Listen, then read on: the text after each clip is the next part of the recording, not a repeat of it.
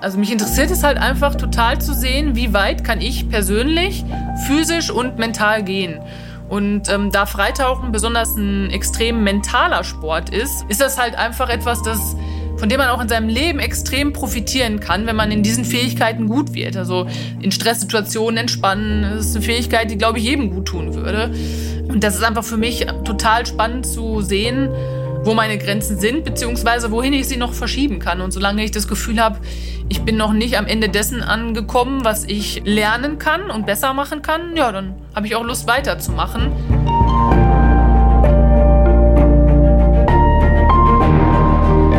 Helden der Meere. Der Blue Awareness Podcast mit Christian Weigand.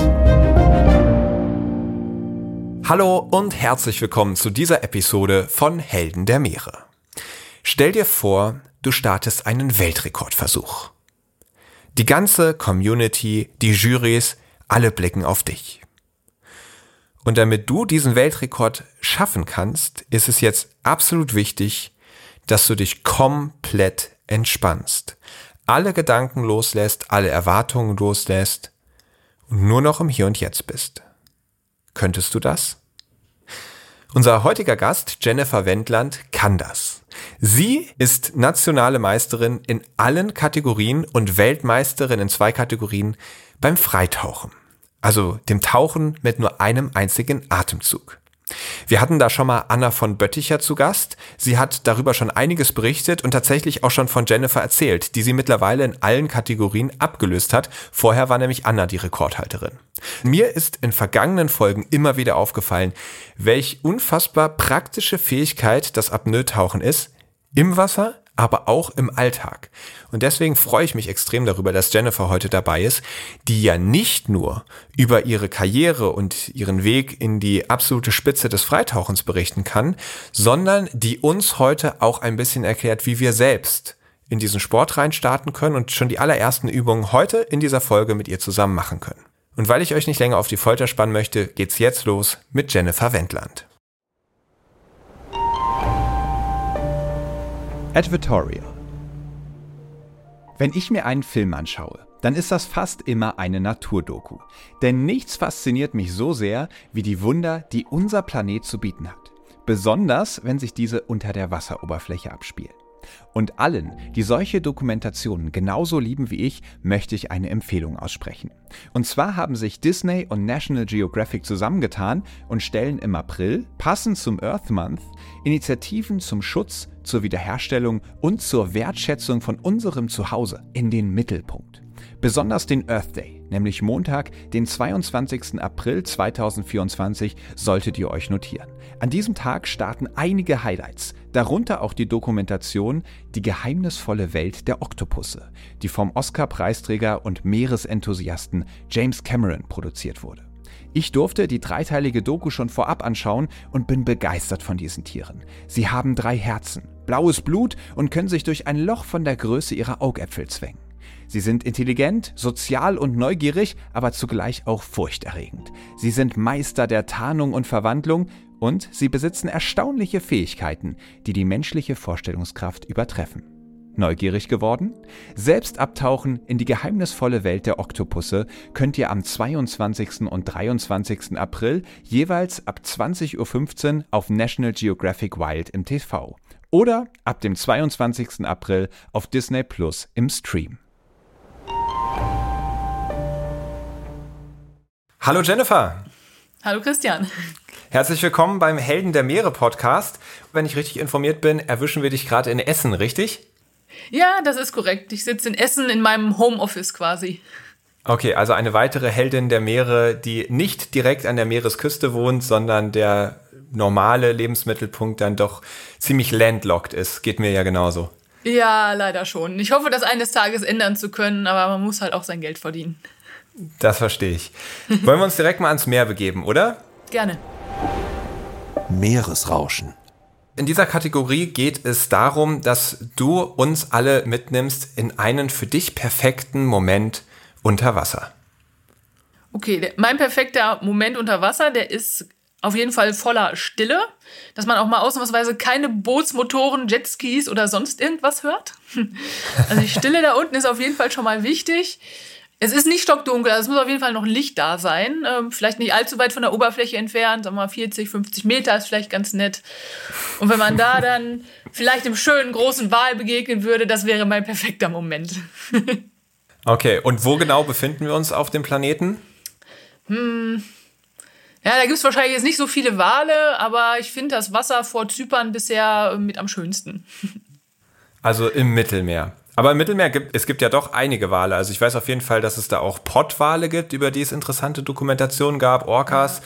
Aber die sieht man da wirklich selten. Okay, hast du da schon mal einen gesehen oder selbst noch nicht das? Also Mittelmeer, das Mittelmeer ist für mich persönlich tot, weil ich da eigentlich außer Quallen und ein paar Minifischen noch nicht viel gesehen habe. Mal Delfine, glaube ich, und Schildkröten. Aber das Mittelmeer ist tiertechnisch, finde ich, leer gefischt, so würde ich es mal beschreiben. Also eine ziemliche Enttäuschung. Okay, krass. Ja, und eigentlich hat man beim Mittelmeer ja ähm, bunte Fischschwärme vor Augen, wenn man sich so das Schnorcheln vorstellt. Ja, es gibt, glaube ich, noch ein paar Orte, wo das so ist, aber die kann man wahrscheinlich an einer Hand abzählen. Also wir gehen mit unseren ja. Meeresressourcen ja nicht so gut um. Und ja, eigentlich darf man sich schon gar nicht Ressourcen nennen. Die Frage ist halt, welchen Anspruch wir überhaupt drauf haben, die Fische daraus zu holen. Aber das ist eine andere, andere Frage. Genau, und dafür haben wir später auch noch eine Kategorie ja. übrig. Wir okay. wollen uns da natürlich auch noch ein bisschen Gesprächsstoff aufbewahren. Wir starten jetzt mal direkt ins Abenteuer Ozean, denn da hast du ja richtig viel zu erzählen. Abenteuer Ozean.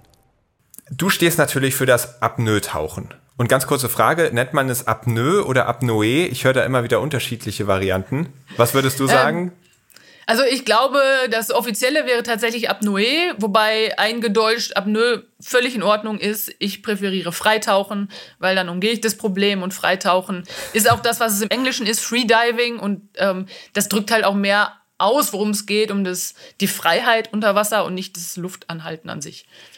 Okay, Freitauchen, wunderbar. Ja.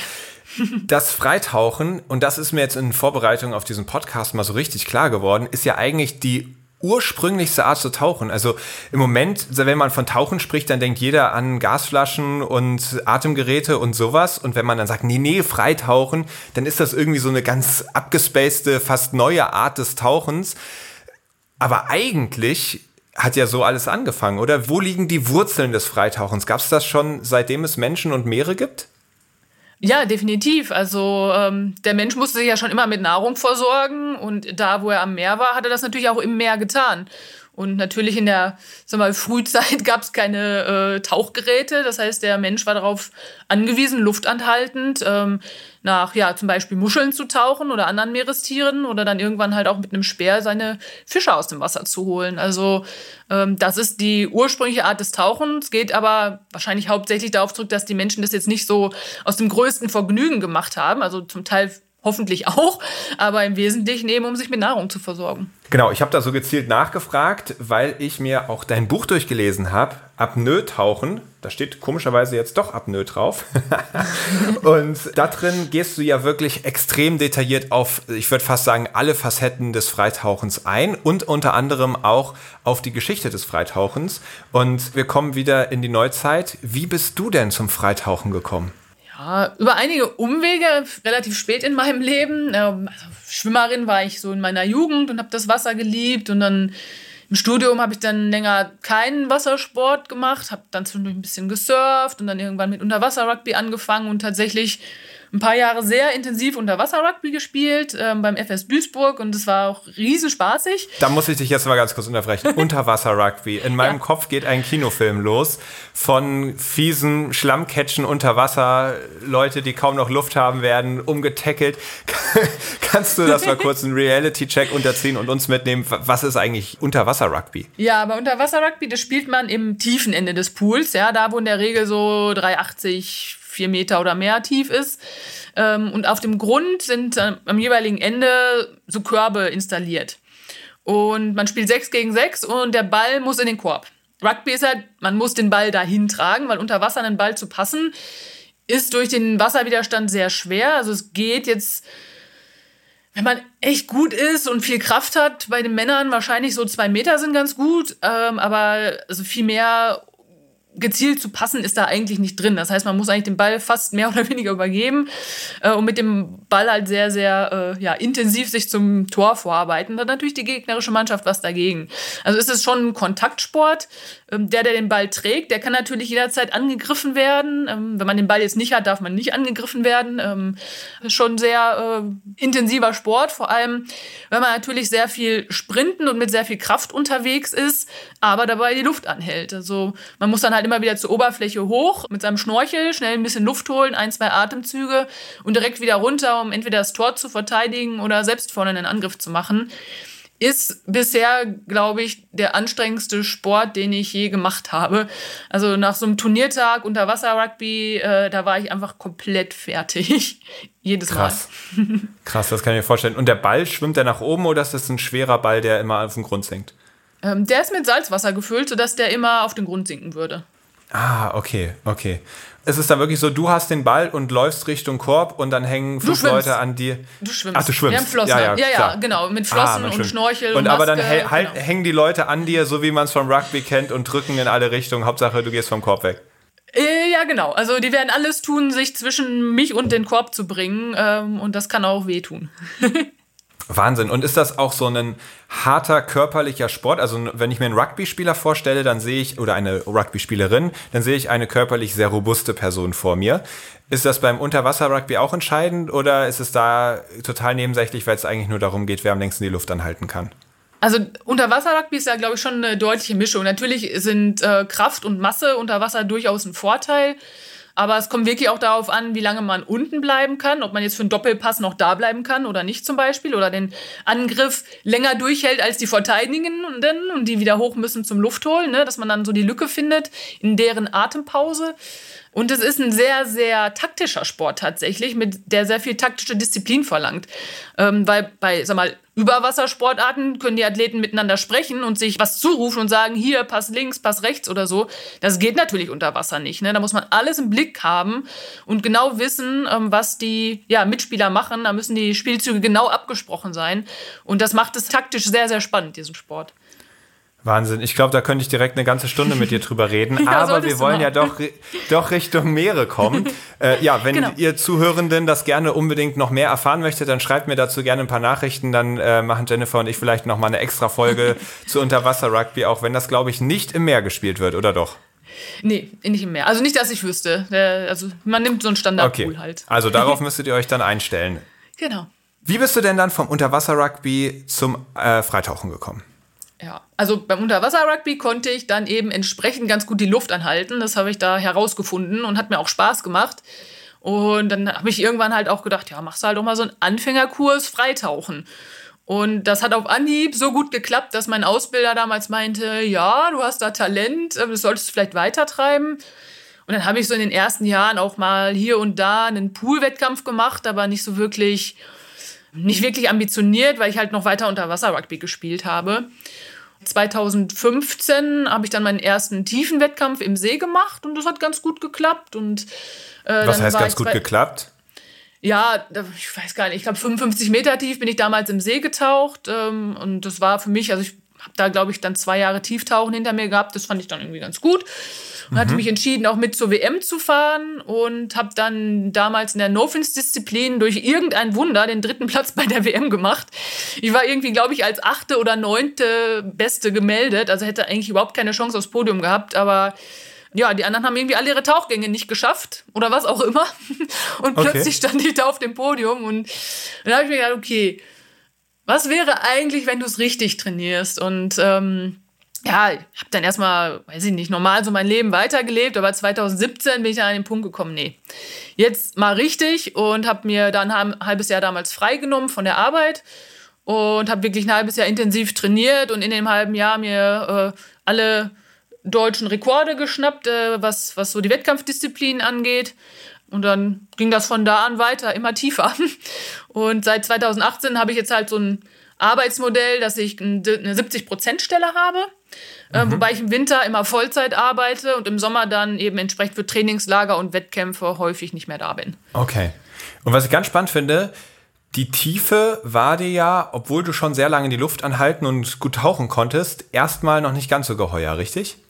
Ja, das stimmt. Also, ich meine, ich habe ja in meinem Anfängerkurs, das, ich glaube, was musste ich da machen? 18 Meter oder so damals.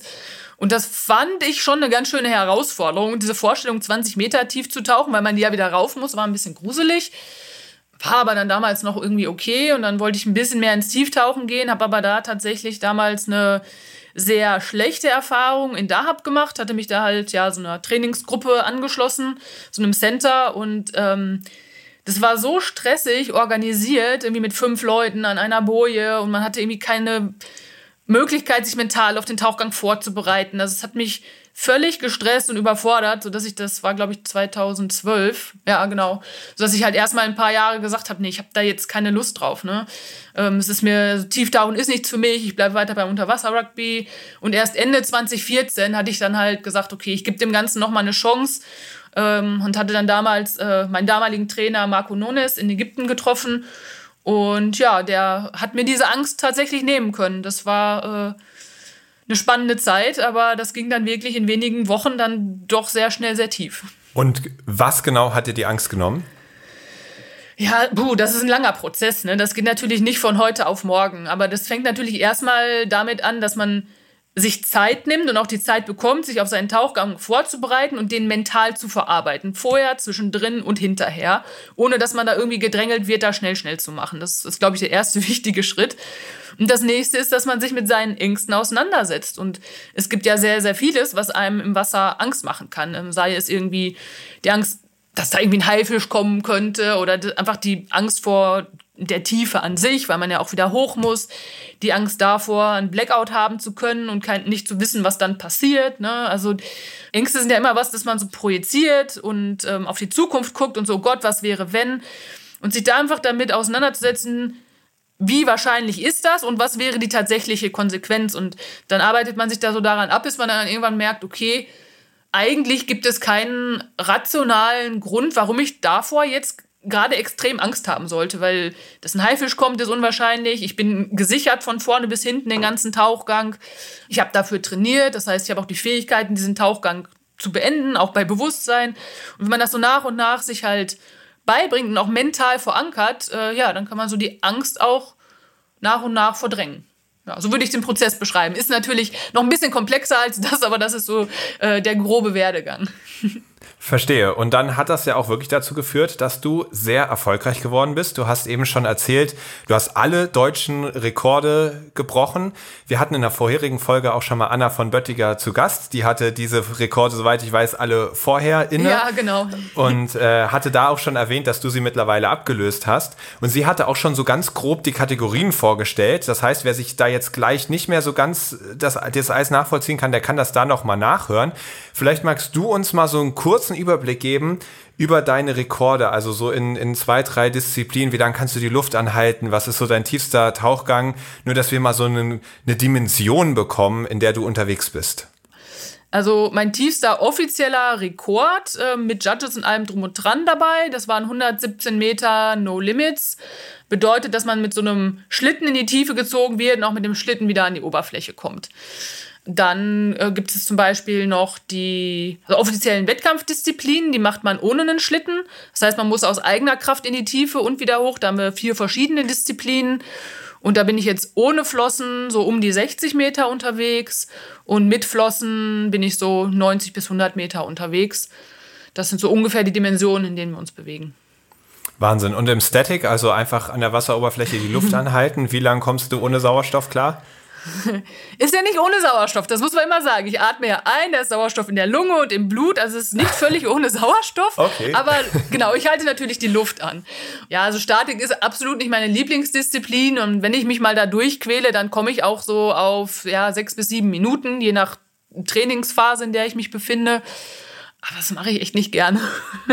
Ich glaube, das hatte Anna damals auch schon gesagt. Das scheint wohl nicht die beliebteste äh, Disziplin zu sein.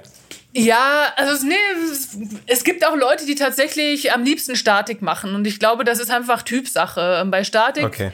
hat man es wirklich nur mit sich selbst zu tun und es passiert überhaupt nichts. Und eigentlich gibt es nur dich selbst und äh, das Luftanhalten. Und das ist für mich halt ein bisschen zu langweilig. Also ich bin halt lieber in Bewegung dabei. Und da am liebsten halt in die Tiefe, ähm, wo ich halt einfach vorher entscheide, so tief gehe ich und dann wird der Tauchgang gemacht und die Sache ist erledigt. Und bei Statik kannst du ja jederzeit, wenn es unangenehm wird, den Kopf aus dem Wasser heben. Und ja, da bin ich vielleicht auch einfach zu faul, um mich da weiter zu pushen. Verstehe. Ich würde das ganz gerne mal äh, mit dir zusammen durchspielen, wie so ein Weltrekordversuch aussieht, falls es überhaupt so einer ist. Das ist nämlich die erste Frage. Weißt du im Voraus, dass du an Tag X so und so eine Tiefe versuchen wirst, um den Weltrekord zu brechen? Oder ist das so eine Tagesform, du tauchst runter, am Ende tauchst du auf und sagst, äh, übrigens, ich habe gerade einen Weltrekord geknackt? nee, also geht's halt leider nicht. Äh, man muss das tatsächlich schon relativ lange im Voraus planen. Ich meine, das fängt halt damit an, dass man sich überlegt, bei welchem Wettkampf man das macht, weil man natürlich offiziell Judges dabei braucht. Und das ist meist in einem Wettkampf am einfachsten. Man kann natürlich auch Rekordversuche organisieren. Das ist aber auch mal mit sehr viel Aufwand und Geld verbunden, aber da muss man natürlich erstmal die Entscheidung treffen. Unter welchen Rahmenbedingungen will ich den Weltrekord machen und wann soll der ungefähr stattfinden? Und danach muss man natürlich sein Training auch entsprechend planen. Ja, dann tastet man sich natürlich immer mehr an die Tiefe ran, die man machen möchte. Und man wird in der Regel den Tauchgang nicht nur einmal, sondern mehrfach vor dem eigentlichen Weltrekordversuch natürlich im Training gemacht haben, um einfach sicher gehen zu können, okay, das ist dann jetzt auch, es wird ein sicherer Tauchgang. Man darf halt auch nicht vergessen, dass natürlich so ein Weltrekordversuch ein bisschen aufregender ist, ja, und ein bisschen mehr Stress mit sich bringt als ein Trainingstauchgang.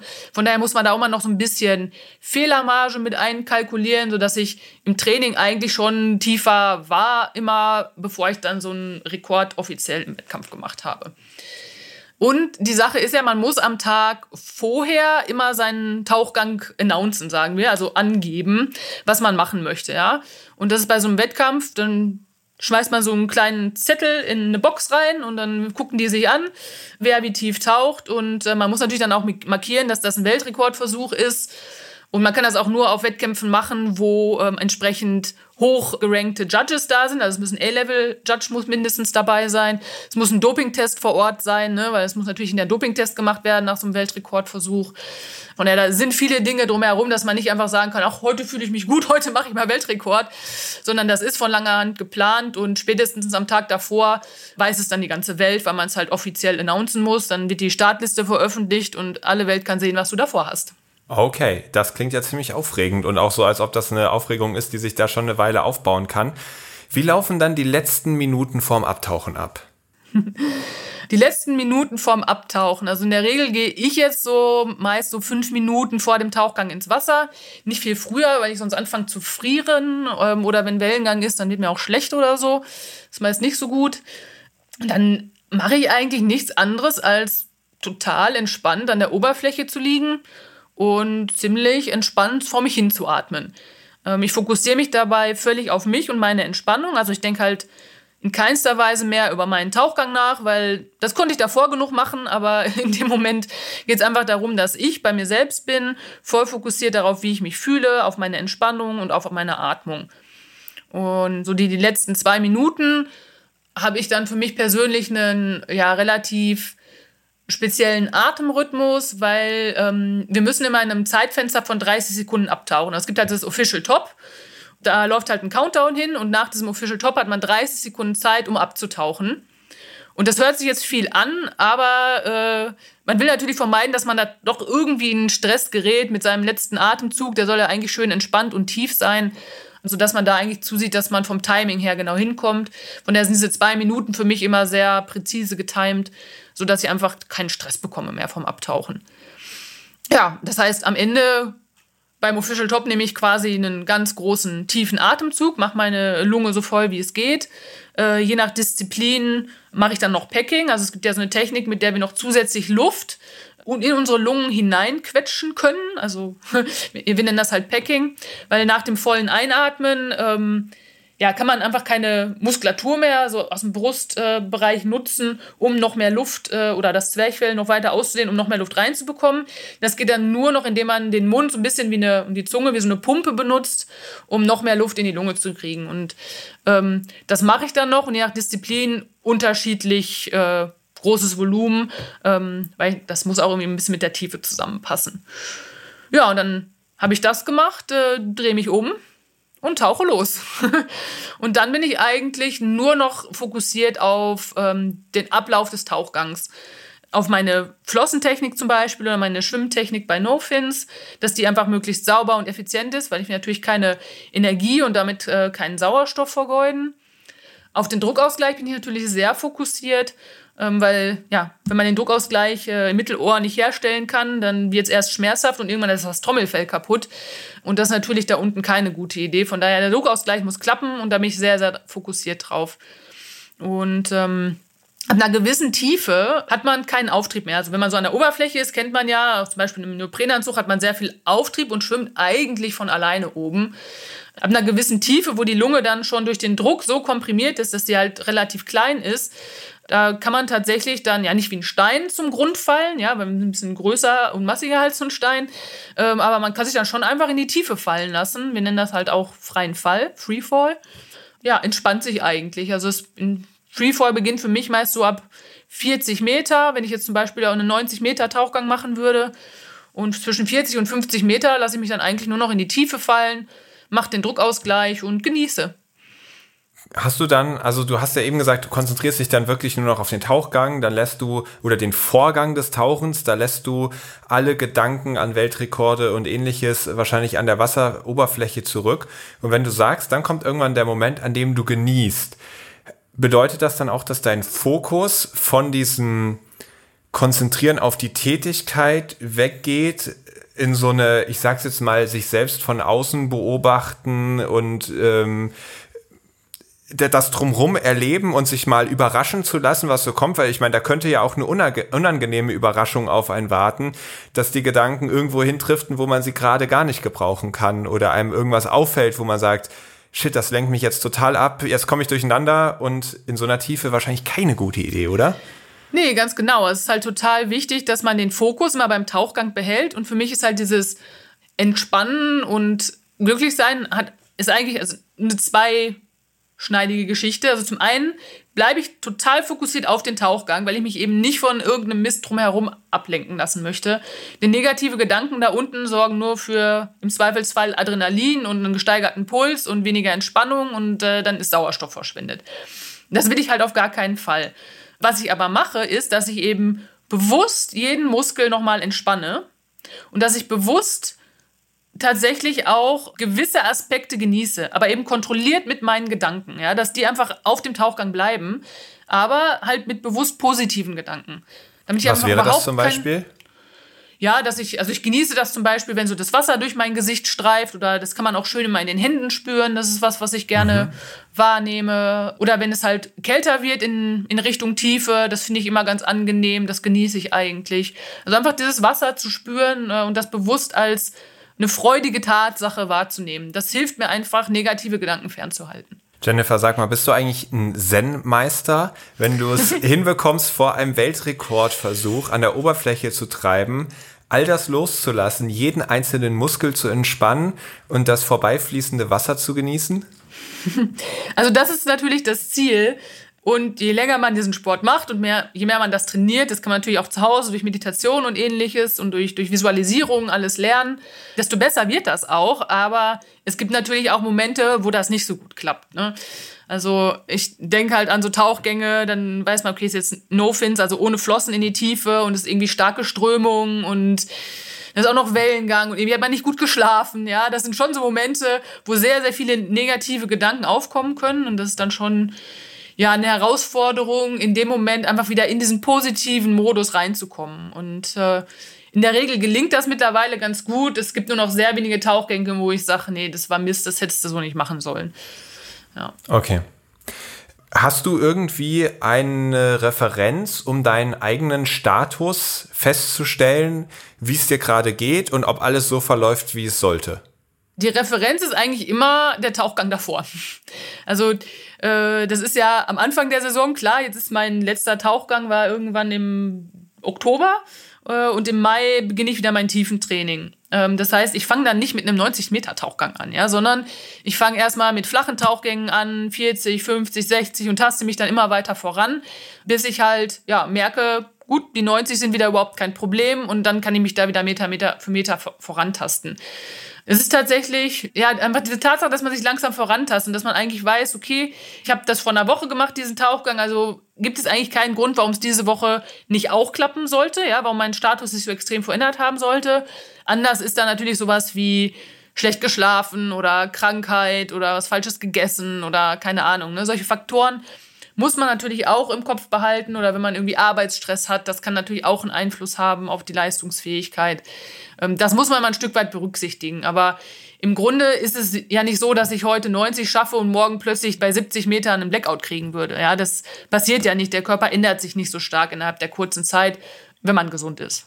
Okay. Und ansonsten würdest du ja auch merken, oh, ich hatte gerade einen Gedanken, der Adrenalin ausgelöst hat. Das ändert alles. Ich sollte schnell umdrehen oder so.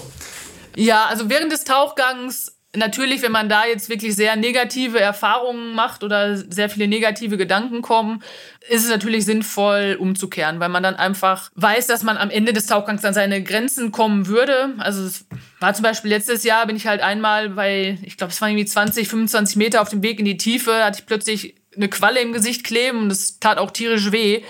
Ist natürlich jetzt nicht ein Tauchgang, den ich dann auch zu Ende führe. Ne? Dann sage ich, okay, drehe ich jetzt halt um bei 25 Meter und gehe wieder hoch. Lohnt nicht in dem Zustand jetzt, damals war glaube ich 80 Meter oder so geplant. Das wäre einfach Wahnsinn gewesen, in dem Moment zu sagen, ich ziehe das jetzt durch. Ne? Also ähm, da muss man natürlich schon immer ähm, ja, achtsam sein und sich im, im Blick behalten, um zu gucken, ist das jetzt sinnvoll, weiter in die Tiefe zu tauchen oder nicht. Weil ist ja ganz klar, jeden Meter, den ich runtertauche, muss ich auch wieder rauf. Und ähm, wenn der Weg nach unten schon nicht gut läuft, wie soll denn dann der Weg nach oben werden? Ja, es gibt ja auch Disziplinen, da ist der Weg nach oben tatsächlich relativ viel Arbeit. Du hast schon gesagt, ab einem gewissen Punkt fällt man eher langsam nach unten. Das heißt, dagegen muss man ankämpfen, zumindest in den Disziplinen, wo man aus eigener Kraft wieder hochkommen muss.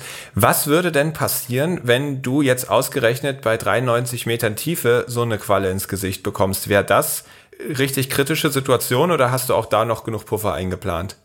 Also in der Regel ist schon noch Puffer eingeplant für alle möglichen Eventualitäten. Letzten Endes kann aber in einem Tauchgang sehr, sehr viel passieren. Und ich glaube, Qualle auf 93 Meter wäre jetzt schon ein ziemlich unschönes Erlebnis. Ich denke aber, dass ich mittlerweile die mentale Kontrolle hätte, das zwar wahrzunehmen, zu akzeptieren, aber dann so weit zu ignorieren, dass ich es trotzdem wieder gut an die Oberfläche schaffe.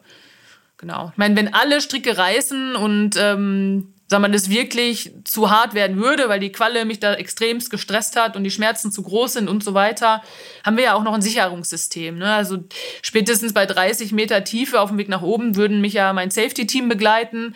Und ähm, wenn es dann nicht mehr ginge, könnten die mich auch sehr schnell an die Oberfläche bringen. Von daher, da ist dann auch noch im Zweifelsfall da der Puffer, aber ich plane halt so, dass ich in jedem Tauchgang an, es gut an die Oberfläche schaffe.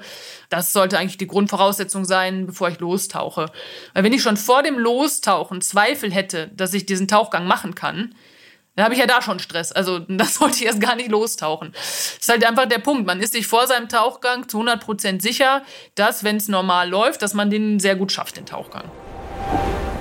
Logbucheintrag.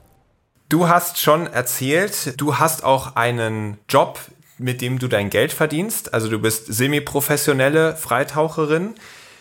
Darf ich fragen, was machst du hauptberuflich? Ich arbeite im Geschäftskundenvertrieb bei E.ON. In der Produktentwicklung okay. hauptsächlich. In der Produktentwicklung, okay, bei E.ON. Warum betreibst du das Freitauchen als Leistungssport?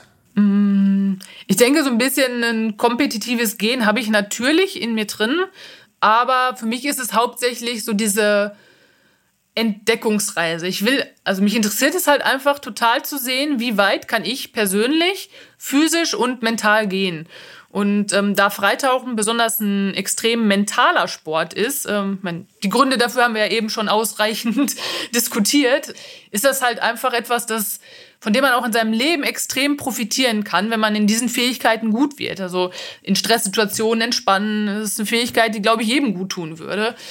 Und das ist einfach für mich total spannend zu sehen, ähm, wo meine Grenzen sind, beziehungsweise wohin ich sie noch verschieben kann. Und solange ich das Gefühl habe, ich bin noch nicht am Ende dessen angekommen, was ich äh, persönlich lernen kann und besser machen kann, ja, dann habe ich auch Lust weiterzumachen. Und äh, das könnte man natürlich auch ohne Wettkämpfe machen. Ähm, aber letzten Endes sind äh, die Sicherung, Sicherheitsbedingungen nie besser als in einem Wettkampf tatsächlich. Verstehe. Und es scheint ja wirklich so zu sein, als ob diese mentale Fähigkeit, sich in einen relaxten Zustand zu begeben oder darin zu behalten, ein absoluter Key-Faktor im, im Freitauchen ist. Und wie du ja schon gesagt hast, auch für das ganz normale Leben einige Vorteile bietet. Und ja, du hast mich abgeholt. Auch ich finde es sehr erstrebenswert, die Kontrolle über meinen mentalen Zustand zu erhalten. Hast du ein paar Tipps für mich oder für uns, wie man mental kontrolliert sein kann, wie man vielleicht Ängste überwinden kann, wie man stressige Situationen handeln kann. Gibt es da irgendwie so ein, zwei Tipps, die du uns an die Hand geben kannst, die vielleicht jeder jetzt direkt für sich nutzen kann? Also ich habe da vielleicht eine schlechte Nachricht zu und eine gute Nachricht zu. Die schlechte Nachricht ist, sowas lernt man nicht von heute auf morgen. Das ist tatsächlich ein sehr langer Prozess, weil was steckt dahinter? Man muss lernen, die mentalen Muster, die man so hat, wie man auf Dinge reagiert, zu überschreiben. Das heißt, wenn ich auf E-Mails vom Chef immer mit Stress reagiere, muss ich lernen, da nicht mehr mit Stress drauf zu reagieren. Und das kann ich mir zwar vornehmen, aber das werde ich nicht von heute auf morgen ändern können, sondern das ist eben ein langer Lernprozess. Und da sind wir bei der guten Nachricht. Man kann das tatsächlich lernen. Also mentale Kontrolle ist was, das kann man ja, lernen, genauso wie man äh, ja, seinen Bizeps trainieren kann am Ende. Ähm, und auch das dauert ja ein bisschen, bis man einen ordentlich ansehnlichen Bizeps sich antrainiert hat. Also es ist halt mit Arbeit verbunden, aber es geht. Und was wären jetzt tatsächliche Tipps, also wie man das erreichen kann? Ich glaube, der erste Schritt ist, sich im Alltag erstmal bewusster zu werden, wie man in welchen Situationen überhaupt reagiert. Ja, auch sich überhaupt erstmal bewusst zu machen, dass man da zum Beispiel eine Stressreaktion hat bei der E-Mail vom Chef. Ja, das muss man natürlich erstmal wahrnehmen, bevor man dran arbeiten kann. Das wäre immer so der erste Schritt, im Alltag einfach mehr zu beobachten. Und im zweiten Schritt kann es dann eben sein, sich dann einfach immer wieder in so einer Stresssituation zurückzunehmen, sich aus der Situation rauszunehmen und zu sagen, okay, was genau stresst mich hier dran? Ist das was, was jetzt tatsächlich irgendwie lebensbedrohlich ist? Also muss es mich stressen? Oder kann ich mich tatsächlich auch bewusst entscheiden, dass es kein Stressfaktor ist? Und so kann man sich halt dann Schritt für Schritt dahin arbeiten. Was auch sehr hilft, sind tatsächlich ähm, mentale Übungen ähm, wie Meditation. Das ist etwas, was, glaube ich, auch sehr, sehr viele Menschen von profitieren würden. Ist aber auch was, was man natürlich nicht von heute auf morgen lernt, sondern ist auch ein längerer Prozess. Oder Alternativen dazu, autogenes Training, Yoga, bei dem man das sehr fokussiert macht. Ähm, es kann aber auch tatsächlich beim Ausdauersport sein. Ne? Wenn man sich jetzt irgendwie drei Stunden aufs Rad setzt und draußen die Natur genießt, ist auch etwas, was einem natürlich schon mal hilft, äh, Stress abzubauen zum Beispiel. Also jeder muss da so seinen Weg finden. Sind ja alles Methoden, die letztendlich dazu führen, im Moment anzukommen und aus diesem Gedankenkarussell rauszuspringen quasi. Ja, ganz genau. Ne, man spricht ja dann immer davon, von der quasi Vergangenheit und der Gegenwart und der Zukunft. Und das Einzige, was wir ändern können, ist halt immer die Gegenwart. Ja, da kann ich agieren. Das heißt, es nutzt halt nichts, ewig irgendwie der Vergangenheit hinterher zu trauern, weil ich die Dinge, die da passiert sind, nicht mehr ändern kann. Ich kann aber entscheiden, ob ich sie im Hier und Jetzt akzeptiere oder ob ich mich da noch ewig drüber grämen soll, dass mir dies und das und jenes passiert ist. Und das Gleiche gilt halt für die Zukunft, ja. Ich kann von einem, einer Riesenaufgabe erstarren und sagen, das schaffe ich eh nicht. Oder ich kann einfach sagen, okay, dann mache ich halt im Hier und Jetzt den ersten kleinen Schritt in die richtige Richtung und gucke, wo wir rauskommen. Das sind einfach unterschiedliche mentale Ansätze. Ne? Das vor dem großen Problem erstarren oder zu sagen, ich bin Optimist und ich fange einfach jetzt erstmal an. Sehr, sehr, sehr, sehr spannend. Vielen Dank für diese coolen Impulse.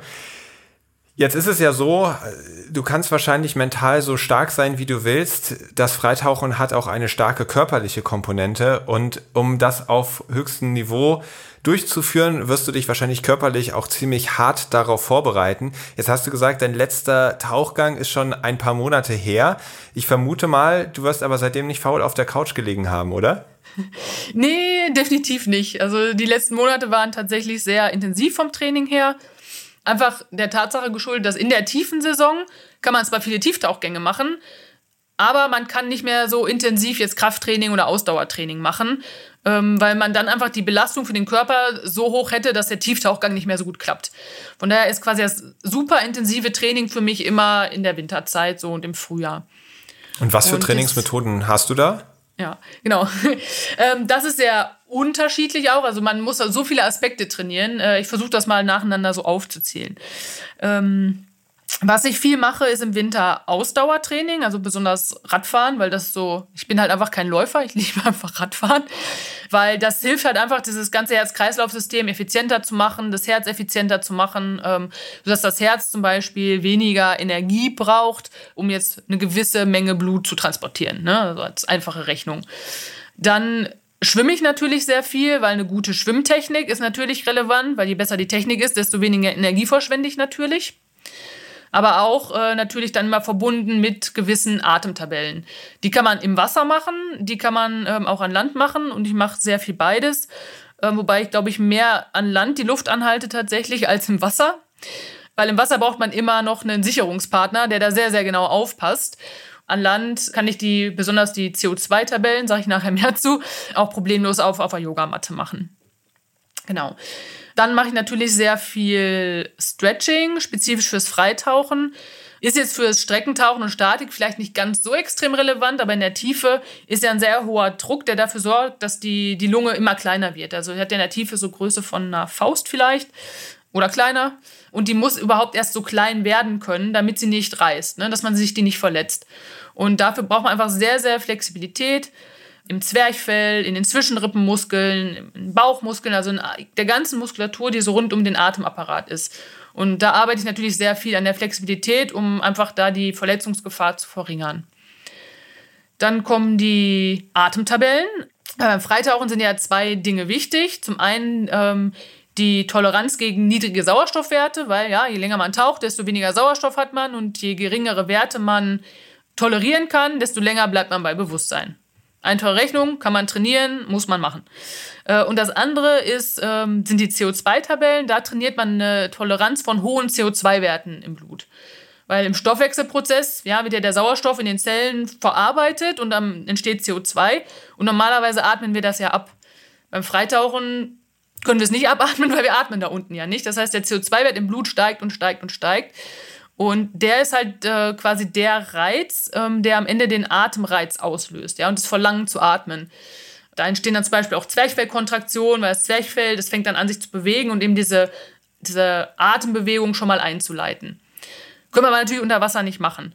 Und was da eben wichtig ist, ist, dass wir eine hohe Toleranz gegen CO2 haben, dass einfach dieser Atemreiz nicht so stark wird, der Körper nicht so stark darauf reagiert, einfach um länger in einem Entspannungsmodus zu bleiben, indem wir wieder Sauerstoff sparen. Und dann kommt natürlich noch Krafttraining dazu, weil wer in die Tiefe geht, der muss auch wieder hochkommen und das ist am Ende eine ziemlich anstrengende Angelegenheit. Also man muss natürlich auch dazu sehen, dass man ja muskulär da ganz gut ausgestattet ist, auch um eine Monoflosse zu bewegen, ordentlich. Kann man natürlich auch mit der schlechten Technik, aber mit der guten Technik, da braucht man auch gute Rumpfmuskulatur, also Krafttraining und so, das muss natürlich auch immer Teil meines Trainingsplans sein. Wahnsinn, das ist ja wahrscheinlich äh, ein ziemlich dicker Wälzer, dein, dein Trainingsplan, wenn man sich das so anhört. Ja, und dazu kommt das mentale Training natürlich. Das müssen wir auch noch machen und das Druckausgleichstraining, genau. Aber dann hätten wir es auch. ja, super, dann, äh, ja. dann, noch, dann noch acht Stunden arbeiten und ab ins Bett. Ja, ja, aber das ist genau mein Alltag tatsächlich. Also ich trainiere vor der Arbeit meist äh, schon entweder Krafttraining oder Schwimmen, dann wird gearbeitet und dann am Nachmittag noch nach der Arbeit Atemtabellen, Stretching, Druckausgleich, Radfahren, was auch immer. Krass. Ja. Krass, krass, krass. Und meine Frage, warum du das Ganze machst, habe ich schon gestellt. Äh, wer sich das jetzt nach dem Trainingsplan nochmal fragt, spult zurück und hört es euch nochmal an. also das klingt jetzt nach viel, aber es macht natürlich auch Spaß. Man muss natürlich auch Sport mögen und man muss diese Herausforderung mögen. Also eine Couch Potato würde das, glaube ich, in der Art und Weise nicht äh, betreiben, natürlich. Okay, und für all diejenigen, die jetzt noch nicht verprellt sind, natürlich muss Apnoe-Tauchen nicht mit einem so heftigen Trainingsplan einherkommen. Und natürlich haben wir heute eine Freitauchlehrerin hier zu Gast. Und vielleicht kannst du uns ja mal so ein, zwei Kleinigkeiten mitgeben, damit wir alleine durchs Zuhören schon zu besseren Freitauchern werden. In deinem Buch steht, dass Anfänger schon nach wenigen Wochen bis zu 100 Meter weit oder 50 Meter tief tauchen können. Wie geht das? Ist das weil man mental so eine krasse Lernkurve hat oder weil es körperlich so eine krasse Lernkurve ist oder beides? Ähm, da spielt definitiv beides eine Rolle. Also was ich halt gemerkt habe, ähm, mit wirklich gut trainierten Sportlern ähm, kommt man wirklich sehr schnell sehr weit. Also ich habe das mal mit Leistungsschwimmern gemacht, die halt auch so Europameisterschaften, Weltmeisterschaften, Olympiateilnahme und so. Von denen sind sehr viele an einem Tag auf 100 Meter zu bekommen, weil die einfach schon durch ihren Sport äh, eine sehr hohe CO2-Toleranz zum Beispiel haben ähm, und weil das auch Menschen sind, die ihren Körper sehr gut kennen und damit sehr gut umgehen können. Auch Leute, die schon intensive Yoga-Erfahrungen haben, mit denen kommt man auch sehr schnell sehr weit, weil die einfach ihren Körper sehr gut kennen. Für alle anderen ist das dann vielleicht eben ein längerer Lernprozess, ne? je nachdem, wo man auf dieser Reise halt anfängt und was man an Fähigkeiten schon mitbringt. Also es ist natürlich sehr vorteilhaft, eine gute physische Voraussetzung zu haben. Aber man darf dann eben nicht vergessen, dass auch das Mentale noch dazu kommt. Und ähm, da sind die Menschen auch wieder sehr, sehr unterschiedlich. Ähm, weil man muss eben in diese Entspannung reinkommen. Und wer sich jetzt im Wasser noch nicht so wohl fühlt und vor allem mit dem Gedanken des Luftanhaltens nicht so ganz gut klarkommt, der wird länger brauchen, bis er entspannt die Luft anhält. Und jemand, der das in seiner Kindheit schon immer gemacht hat, dem wird das sehr leicht fallen. Beim Tieftauchen kommt natürlich noch die Herausforderung des Druckausgleichs hinzu.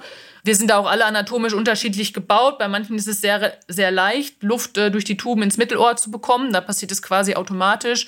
Und es gibt Leute, da sind die Tuben sehr eng und da ist es wirklich viel Technikarbeit, um überhaupt erstmal zu lernen, wie man die Luft dahin bekommt. Also jeder startet an einem anderen Punkt, aber wenn jemand wirklich gut gute Vorarbeit geleistet hat durch andere Sportarten zum Beispiel, ähm, den kriegt man sehr schnell auf ja, 100 Meter Strecke. Und ja, 50 Meter Tiefe ist schon hochgegriffen, aber es gibt, die Fälle gibt es durchaus. Wahnsinn. Und dann lass uns mal über die Atmung sprechen. Wahrscheinlich würden die meisten jetzt denken, ja, wie die Atmung, kann man da viel falsch machen? Gehen wir mal auf die Vollatmung ein, die ich in deinem Buch gefunden habe. Da gibt es ja den Bereich Bauch, Brust und Lungenspitzen. Und da stehen auch schöne Übungen drin. Könntest du jetzt mal mit mir beispielsweise, und ihr könnt natürlich alle gerne zu Hause mitmachen oder wo auch immer ihr den Podcast gerade hört, mal Übungen zeigen, die sozusagen diese unterschiedlichen Bereiche der Atmung hervorheben? Genau, also man fängt eigentlich an, in der Regel, also das kannst du jetzt auch auf dem Stuhl machen, aber in der Regel würde ich empfehlen, dass man sich hinlegt, ähm, okay. um einfach ein besseres Körpergefühl zu haben und sich besser fokussieren zu können. Und dann legt man eben eine Hand auf den Bauch und eine Hand auf die Brust. Mhm. Und erst würde man damit anfangen, erstmal zu gucken, dass man nur in die Hand atmet, die auf dem Bauch liegt. Um einfach zu verstehen, was bedeutet es eigentlich, in den Bauch zu atmen, beziehungsweise ja, primär eben auch mit dem Zwerchfell zu atmen. Und wenn man dann okay, einfach ach, merkt, das okay, ist der Unterschied, weil man dafür das Zwerchfell benutzt. Genau, im Wesentlichen. Also ein bisschen bewegt sich da auch der untere Bereich des äh, Brustkorbs, aber im Wesentlichen das Zwerchfell. Und es sollte halt eigentlich hauptsächlich eine Hebung des äh, Bauches zu spüren sein und keine jetzt hier oben im Brustkorb. Mhm. So. Und dann macht man das Ganze mit der anderen Hand. Ne? Also man will, dass der Bauch irgendwie still bleibt und dass sich nur die Brust bewegt, dass man nur in die Brust reinatmet. Dann arbeitet halt hauptsächlich die Zwischenrippenmuskulatur, die so den Brustkorb aufspannt. Hm. So. Und wenn man die beiden Dinge bewusst wahrnehmen kann und bewusst steuern kann. Und bei dir habe ich jetzt schon gesehen, das läuft ganz gut. Ähm, aber es gibt tatsächlich Puh, Leute, die finden noch nicht mal ihren Bauch und das ist dann ein bisschen schwierig, den Bauchatmung beizubringen. Ähm, ja, also ich habe schon alles gesehen. nee, aber genau, wenn du dann an der Stelle bist, dann lernst du erstmal den Bauch voll zu machen und anschließend den Brustkorb voll zu, voll zu machen. Also fangen in der ah, das wäre die Reihenfolge. Also macht erst den Bauch genau, voll. Genau, wir fangen unten an. Genau. Also jetzt sind die Bauch nicht unbedingt so bis zum Bersten voll und irgendwie oben sich so zu verkrampfen, ne, aber primär erstmal in den Bauch einzuatmen, dann in den Brustkorb einzuatmen. Und wenn man da dann merkt, dass es voll ist, versucht man eben noch oben in die Lungenspitzen so ein bisschen in, äh, ins Schlüsselbein noch reinzuatmen. Da ist auch noch ein bisschen Platz für Luft. Das wie, wie, wie kann man das, äh, also das hat mich nämlich überrascht, diese Lungenspitzenatmung. Ja. Ähm, ja, das ist auch was, was man erst nach einer Weile überhaupt wahrnimmt, dass da auch noch was reingeht. Ein bisschen das Aufspannen der Schultern, ne? kann man da auch noch ein bisschen Luft reinbringen. Und nochmal wirklich bewusst den Brustkorb in der Seite noch zu, zu erweitern quasi.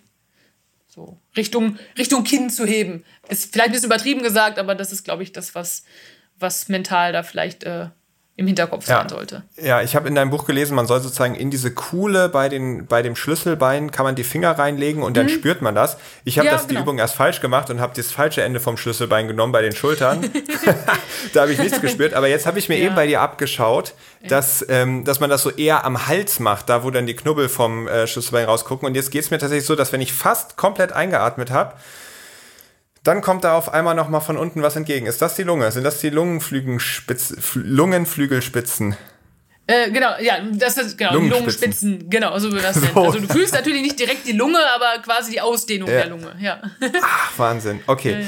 Jetzt habe ich gerade gemerkt bei dieser Übung, mein Bauch, der ist ganz schnell ganz voll. Also wenn mhm. ich da einatme, da ist schon nach ein, zwei Sekunden so ein Moment gekommen von, ist fast unangenehm. Ist das sowas, wo man sagen wird, oh, da muss man aber trainieren? Äh, oder ist das ganz normal, dass der Bauch ganz schnell voll ist? Mhm. Äh, das kommt jetzt darauf an, müsste ich mir genau angucken, woran es natürlich am Ende liegt. Es kann sein, dass du, weil du jetzt gerade sehr auf den Bauch fokussiert bist, eine Anspannung in der Bauchmuskulatur hast, die da ein bisschen das Zwerchfell behindert. Das kann eine Variante sein. Es kann aber auch sein, dass dein Zwerchfell super unflexibel ist. Würde ich jetzt aber erstmal nicht vermuten. Okay, vielleicht liegt es auch an der Pizza, die ich gerade noch gegessen habe. Ah, das ist auch ein sehr guter Grund. Also ein voller Bauch hilft nicht unbedingt, wenn man in den Bauch atmen will. ja, ist tatsächlich okay. auch eine Sache, ähm, vielleicht so äh, Randnotiz. Ähm, Schwangere können ja auch sehr schlecht mit dem Zwerchfell atmen, weil da einfach kein Platz ist. Ja, da ist ja ein Kind. Ah. Und ähm, es gibt halt wirklich viele Frauen, die nach der Schwangerschaft äh, ein Problem damit haben, dass sie keine ordentliche Zwerchfellatmung mehr machen können. Also sie können es zwar noch benutzen, aber es ist so ein, ja, verkümmert ist vielleicht ein starker Begriff, aber sie haben so ein bisschen verlernt, das gut zu benutzen. Und ähm, das ist so eine Sache, die ich auf jeden Fall, äh, ja, jeder Frau empfehlen würde, nach der Schwangerschaft auf jeden Fall da äh, auch mal aufs Zwerchfell zu gucken. Alle machen immer Be Beckenbodentraining, aber Zwerchfelltraining ist da irgendwie noch nicht so auf der Liste und ich glaube, das ist bei vielen auch sinnvoll. Mhm. Du, ich schaue hier auf meine Liste. Ich habe noch so viele Fragen. Wir haben nur noch ja. wenig Zeit. Ich versuche jetzt mal ein bisschen das Tempo zu erhöhen, um okay. noch ein, zwei Punkte abzugreifen. Der Tauchreflex, kannst du uns den ganz kurz erklären? Äh, genau. Also der entsteht dadurch, dass wir den Kopf ins Wasser stecken. Ja, und dann haben wir Rezeptoren im Gesicht, die einfach merken, okay, Gesicht ist unter Wasser. Ja, und dann hören wir im Prinzip automatisch auf zu atmen. Das sieht man sehr schön. Das ist uns angeboren, weil wenn man jetzt einen Säugling ins Wasser wirft, der atmet ja nicht unter Wasser, äh, sondern er hält auch automatisch die Luft an. Und das Gleiche funktioniert auch noch bei uns ähm, Erwachsenen und das haben eigentlich auch alle Säugetiere. Ja, was da passiert ist, wenn der Kopf im Wasser ist oder wenn die Atemwege unter Wasser sind, dann hat man erstens weniger Atemreiz und ähm, zum Zweiten geht der Puls dann runter.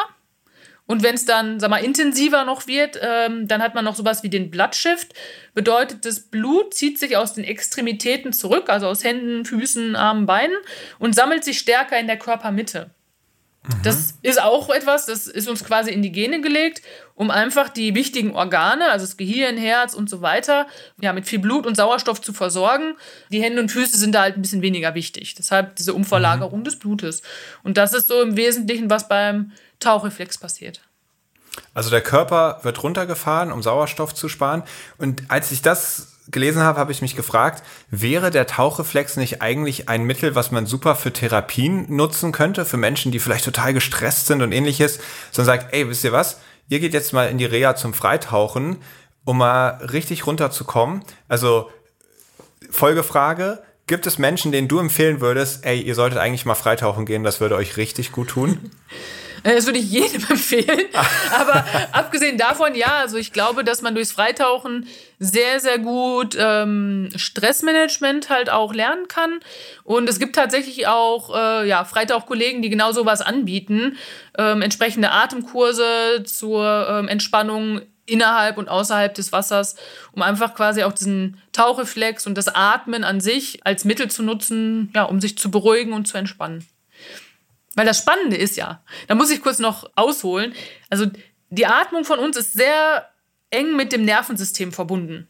Ja, und normalerweise, wenn wir Stress haben, reagieren wir nur auf diese Impulse, die das Nervensystem aussendet. Ne? Das heißt, Stress bedeutet mehr Atmen. Aber wir können das auch andersrum nutzen, ja. Das heißt, durch eine ruhige Atmung können wir rückwärts auf unser Nervensystem einwirken und tatsächlich Stressfaktoren senken und das Nervensystem runterfahren, den Puls senken, den Blutdruck senken. Also das geht in beide Richtungen und das können natürlich alle Leute nutzen. Sehr, sehr cool. Ein ganz wichtiger Punkt ist natürlich immer die Sicherheit. Auch das hatten wir im Gespräch mit, mit der Anna von Bötticher schon sehr ausführlich. Ihr solltet auf keinen Fall jetzt anfangen, in der Badewanne alleine zu üben oder sowas, auch wenn das ungefährlich nicht, klingt, nein. ist es nicht. Habt immer einen Tauchbuddy dabei. Und jetzt habe ich noch eine Frage an dich. Ich habe mit Hans Fricker ein Interview geführt und der hat mhm. von einem tragischen Tauchunfall erzählt, den er mit einem Freund im Roten Meer hatte. Und zwar sind die da zusammen tauchen gegangen und sein Freund Friedrich ist aufgetaucht nach einem langen Tauchgang, hat einen Atemzug genommen und ist dabei dann ohnmächtig geworden. Den Effekt beschreibst du übrigens auch gut in deinem Buch. Und dann ist er wieder runtergegangen und Hans dachte erst, er taucht wieder ab. Mensch, was ist das für ein Teufelskerl? Und dann ist er aber immer tiefer getaucht und als ihm klar wurde, der hat ein Problem und er, ist, er hat dann versucht, hinterher zu tauchen, aber war natürlich so in äh, Panik, in Adrenalin, wusste, da stimmt was nicht, dass er natürlich keine Chance mehr hatte, dem zu helfen. Und da frage ich mich so ein bisschen, wenn ich jetzt Tauchbuddy von irgendjemandem wäre und diese Person hätte einen Unfall und ich, ich glaube selbst in drei, vier Metern Tiefe, ich kenne das vom Surfen, wenn mir das Herz rast, weil ich weiß, hier stimmt was nicht, dann habe ich nach einer Sekunde schon das Gefühl, ich kann hier die Luft nicht mehr anhalten. Wie kann das, also wie kann das funktionieren, dass so ein, so ein Buddy auch wirklich den anderen retten kann, wenn was los ist? Also, da gibt es natürlich viele Dinge, die man beachten kann äh, und muss, ähm, um eben solche wirklich traurigen Geschichten zu vermeiden. Also da ja, hat es mir gerade irgendwie so ein bisschen auch das Herz zusammengezogen, weil ich mir das genau bildlich vorstellen konnte. Und das ist einfach, ich glaube, was ziemlich Grausames, was man erleben ja. kann. Von daher ist es tatsächlich im Interesse beider, äh, dass man einfach gewisse Sicherheitsregeln einhält. Natürlich für tiefe Tauchgänge empfehlen wir immer an einem Seil gesichert zu tauchen. Macht man jetzt natürlich irgendwie am Riff jetzt nicht unbedingt, ne, wenn man da jetzt äh, ein paar Fische anguckt. Aber da ist halt die wichtigste Regel one up, one down. Das heißt, einer taucht, einer beobachtet den anderen von der Oberfläche aus, bis der wieder aufgetaucht ist. Und das, was du gerade beschrieben hast, dass der hochgekommen ist, einen Atemzug genommen hat und äh, dann quasi wieder abgetaucht ist, das ist halt ein großes Problem. Das heißt, also, wenn der auftaucht, muss man den tatsächlich noch eigentlich mindestens eine halbe Minute, am besten länger im Auge behalten. Warum? Nur weil er seinen ersten Atemzug gemacht hat, heißt das noch nicht, dass dieser Sauerstoff schon im Gehirn angekommen ist, ja? Der Sauerstoff, der dann erstmal wieder frisch in die Lunge ist, der muss ja erst einmal komplett ne, durch den Blutkreislauf, bis der dann irgendwann mal im Gehirn ist und sich da die Sauerstoffwerte wieder erhöhen und es eben dann nicht zu einem Blackout kommt. Von daher muss man seinen Tauchpartner auch nach dem Auftauchen noch sehr gut beobachten, weil es halt dauert, bis der Sauerstoff im äh, Gehirn ankommt und tatsächlich die Vielzahl der, der Ohnmachtsanfälle beim Freitauchen passieren genau in dem Moment, direkt nach dem Auftauchen. Ähm, mhm. Von daher immer gut im Auge behalten. Ja, und dann sich aber auch zu kennen, und der, der taucht, hat auch die Verantwortung, innerhalb seines Limits zu bleiben, ja. Also sich langsam zu steigern und nicht, weil der Tauchpartner gerade drei Minuten gemacht hat, meinen zu müssen, ich muss jetzt auch drei Minuten machen. Oder weil der 50 Meter gemacht hat, auch 50 Meter machen, ja. Das ist in dem Sinne kein Wettbewerb mit jemand anderem, sondern eigentlich nur ein Wettbewerb mit dich selbst und da immer mit der Frage, wie tief kann ich sicher tauchen und wieder rauf natürlich. Also da ist einfach die Verantwortung auch immer auf beiden Seiten da. Mhm.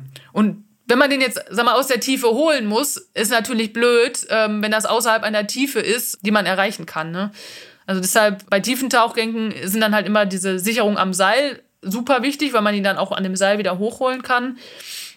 Und ansonsten bei tiefen Tauchgängen begleiten wir ja die Taucher die letzten 20, 30 Meter zurück an die Oberfläche, so dass wir in der kritischen Phase des Tauchgangs immer ganz nah bei denen sind und eben auch nach dem Auftauchen immer quasi nur eine Armlänge entfernt von denen sind, so dass wir sofort zugreifen können, wenn wir merken, da ist nicht mehr genug Kontrolle da. Hm. Ja, das heißt, also passt auf euch auf, ähm, macht euch wirklich Gedanken über euer Sicherheitskonzept, wenn ihr mit dem Freitauchen rumexperimentiert und da tolle Erlebnisse und Abenteuer erleben wollt. Da gibst du ganz tolle Tipps und auch da kann ich wirklich nochmal das Buch empfehlen. Da habe ich sehr, sehr viel drin gelernt und ich ich glaube, da wird man auch sehr gut aufgestellt, was Training angeht, was überhaupt das Ganze drumherum angeht, aber auch ein großes Kapitel zum Thema Sicherheit. Also hier geht eine Empfehlung raus. Wer das gerne lesen möchte, ihr findet natürlich in den Show Notes auch einen Link dazu. Und eine persönliche Frage habe ich noch, die mich total interessiert, nachdem ich auch mit Anna von Bötticher schon gesprochen habe. Kennt ihr euch persönlich? Wahrscheinlich schon, oder? Ja, wir sind uns schon mal auf Wettkämpfen begegnet, aber nicht allzu viel, weil als ich so mit Wettkämpfen anfing, hat sie so ihre letzten Wettkämpfe gemacht. Also ich glaube, wir haben uns nur bei zwei Wettkämpfen oder so gesehen, aber ja, natürlich kennen wir uns. Ah, okay. Weil mich hätte jetzt interessiert, ja. wie euer Verhältnis zueinander ist, ob ihr sozusagen da äh, Konkurrentinnen seid, die da drum gekämpft haben, oder ob das dann eher so ein, das klingt ja eher so, als hätte es, wären es unterschiedliche Zeiten auch gewesen. Ja, das war im Prinzip so eine Ablöse. Ebbe oder Flut? In dieser Kategorie werde ich dich vor eine kleine Entweder-Oder-Auswahl stellen mhm. und du kannst dann ganz kurz entscheiden, welche Sache dir lieber ist. Alles klar. Sturm oder Flaute? Flaute. Da kann man besser tauchen. Ja, ich bin seekrank, also das ist kein Sturm, bitte. okay. Also das Schöne bei Seekrankheit ist ja, das Geschaukel hört auf, sobald man abtaucht. Also man wird zwar immer noch hin und her gezogen, aber ich habe noch nie von Taucher, also ich, ich zumindest habe es bisher noch nicht erlebt, dass ich beim Tauchen seekrank werde, an der Wasseroberfläche aber schon. Ja, genau. Also unten wird es besser. Tauchen im Meer, im Tauchturm oder im See? Im Meer. Fisch oder vegan? Fisch. Ruhe und Entspannung oder Action und Abenteuer? Ruhe und Entspannung. Bedeutet das dann auch keine Überraschungen oder besondere Begegnungen in der Tiefe? Ich liebe Überraschungen. Also besondere Begegnungen in der Tiefe. Arktis oder Tropen? Tropen, weil ich viel friere, aber die Arktis würde mich auch mal interessieren. Abtauchen oder auftauchen? Abtauchen abtauchen. Vielen Dank, dass du heute mit uns zusammen abgetaucht bist, uns mitgenommen hast in deinen sehr spannenden und intensiven Alltag als Freitaucherin. Vielen Dank, dass du uns so viel an deinem Wissen hast teilhaben lassen. Ich fand es extrem spannend. Und ich muss sagen, nach dem Gespräch reizt es mich total, das Freitauchen in irgendeiner Form mal so richtig kennenzulernen. Liebe Jennifer, vielen Dank, dass du dabei warst. Ich drücke dir die Daumen, dass du in den nächsten Jahren noch ganz viele weitere Rekorde aufstellst, wenn dir das wichtig ist und vor allem, dass du ganz viele unvergessliche Stunden im Meer erleben kannst.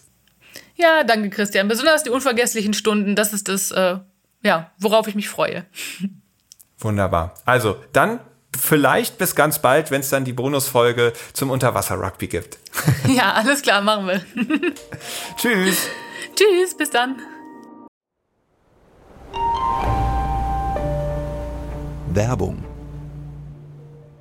Wie fändest du es, mit einem Atemzug abzutauchen, schwerelos durch das Wasser zu gleiten und so die Unterwasserwelt zu erkunden? Wenn das spannend klingt, dann solltest du vielleicht bei einem Helden der Meere Freitauchkurs mitmachen. Dort springst du gemeinsam mit mir ins Wasser und lernst von Lukas Müller das Freitauchen. Du musst dafür nichts können oder mitbringen, sondern lernst die absoluten Basics, wie man mit dem Freitauchen unfassbar viel Spaß hat und es gleichzeitig sicher tun kann. Nachdem unser erstes Angebot für diese Freitauchkurse sofort ausgebucht war, haben wir uns vorgenommen, diese Freitauchkurse nun jedes Jahr, einmal im Frühjahr und einmal im Herbst oder Winter durchzuführen. Falls du also Lust hast, melde dich bei mir und ich kann dir dann sagen, wann die nächste Möglichkeit besteht, bei einem Freitauchkurs mitzumachen. Wir freuen uns, euch dem Meer so näher zu bringen und hoffen darauf, dass vielleicht ein, zwei Leute dabei sind, die so begeistert sind, dass sie mit uns auf Expedition kommen wollen. Dort könnt ihr mit Haien tauchen und diese Begegnungen direkt nutzen, um Wissenschaft zu betreiben, die die Haie letztendlich schützt. Also, falls du darauf Lust hast, melde dich gerne bei mir per Mail an chris at blue-awareness.com oder schau vorbei auf www.helden-der-meere.com. Und wer weiß, vielleicht tauchen wir demnächst ja schon zusammen ab.